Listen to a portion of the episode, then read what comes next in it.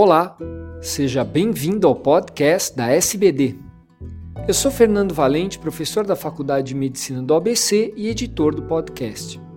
Esses programas contam com a participação de grandes diabetologistas brasileiros.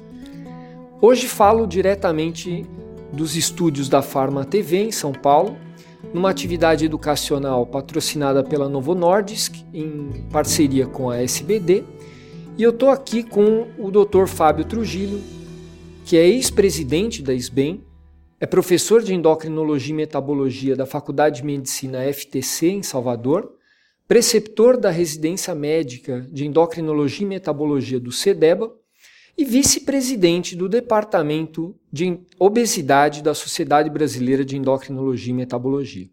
Fábio, um prazer ter você aqui e nós vamos falar sobre os benefícios da intervenção precoce né, da doença cardiovascular no paciente com diabetes tipo 2. Então, gostaria que você começasse falando justamente sobre quais são esses benefícios né, de você interferir precocemente.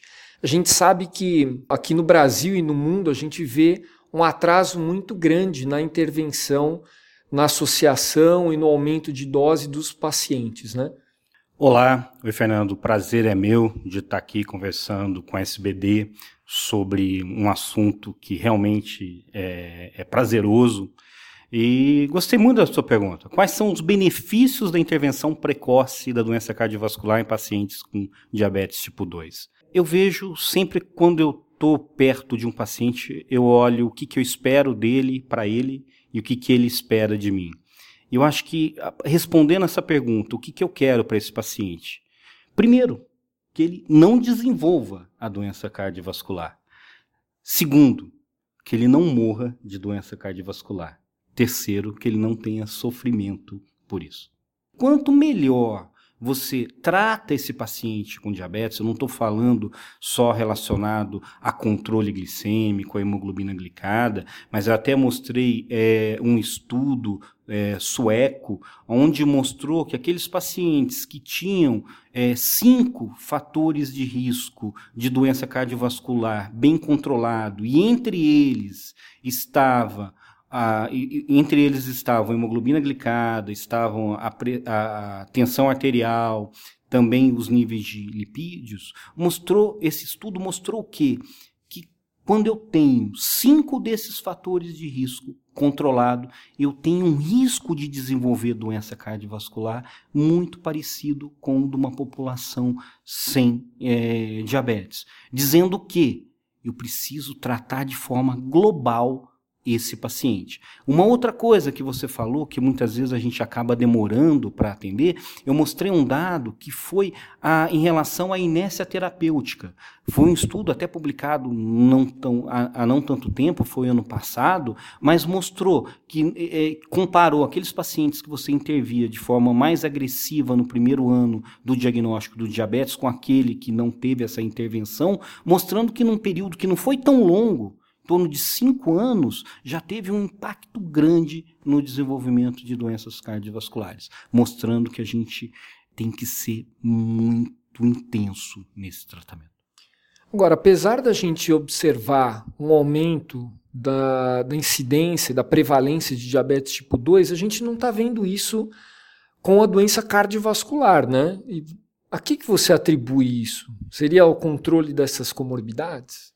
É, o que a gente vê, esse aumento de incidência de doença cardiovascular, nessa minha apresentação eu mostro um dado de saúde americana, dos prontuários de saúde, onde mostrou que apesar desse aumento de incidência de DM2, a mortalidade cardiovascular é, é, tem diminuído. E que aí se acredita que, é, na verdade, eu acho que são por vários fatores. É, e só que não dá para a gente comparar dados de um país desenvolvido com dados de um país subdesenvolvido, né? Então, nesses países mais desenvolvidos, me parece sim que o tratamento mais adequado desses fatores de risco, associado a uma modernidade nessa abordagem já dessa doença cardiovascular estabelecida possa sim estar contribuindo para isso. E o que, que a gente traz de mensagem para nós, para nós que estamos no dia a dia com paciente diabético? Apesar de todas as limitações, dá para a gente fazer alguma coisa, dá para a gente ajudar a, a melhorar esses números. Certo. Bom, e tem também a questão de.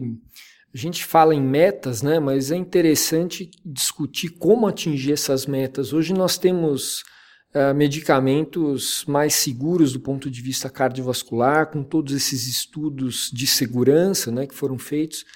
É, queria um que você comentasse um pouco a respeito disso. É, eu acho que assim, eu acho que é, a gente fala muito hoje de individualização do tratamento do diabetes. Individualizar é uma palavra bonita, mas é, é difícil de fazer. Então, mas quando você vai individualizar esse paciente, de alguma forma você tem que pensar, eu preciso ter todo o controle daqueles fatores de risco, mas eu preciso também que na escolha desses, desse tratamento eu consiga fazer algo que esse paciente tenha uma adesão e que ele tenha poucas complicações da, do próprio uso dos medicamentos. Então, quando a gente fala de uso de medicamentos, então a gente, por exemplo, eu, eu falei em relação aos agonistas de GLP-1, aos inibidores de SGLT2, que eles são medicamentos que são eficazes no controle da glicemia, eles não levam a um risco de maior de hipoglicemia, que a gente sabe que a hipoglicemia ela acaba sendo uma barreira no tratamento do diabetes tipo 2. A gente sabe que aquele paciente que experimentou uma hipoglicemia, ele tem medo de se tratar. É, a gente sabe que esses medicamentos acabam interferindo no peso também, eu estou falando aí dos agonistas de GLP-1 inibidores de SGLT2, fora o que estudos mostrando que eles têm um efeito extraglicêmico em relação a essa proteção. Então, eu acho que tratar o diabetes hoje é, é, é, é, é, na verdade, você montar uma estratégia tentando usar da melhor forma todo esse arsenal terapêutico que você tem, mas também vendo o lado do paciente, aquilo que ele pode fazer e aquilo que é viável para ele. Fábio, você colocou aí sobre o tratamento da obesidade, né? Muitas vezes é esquecida nesse paciente com diabetes, né?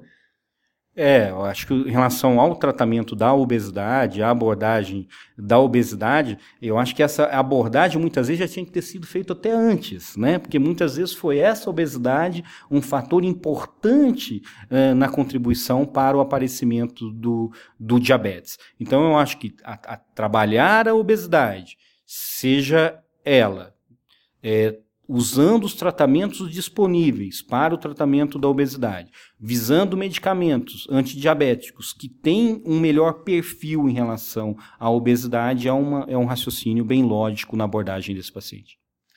Fábio, então, queria que você fizesse algumas considerações finais aqui sobre o que você abordou, quais os pontos principais para a gente finalizar.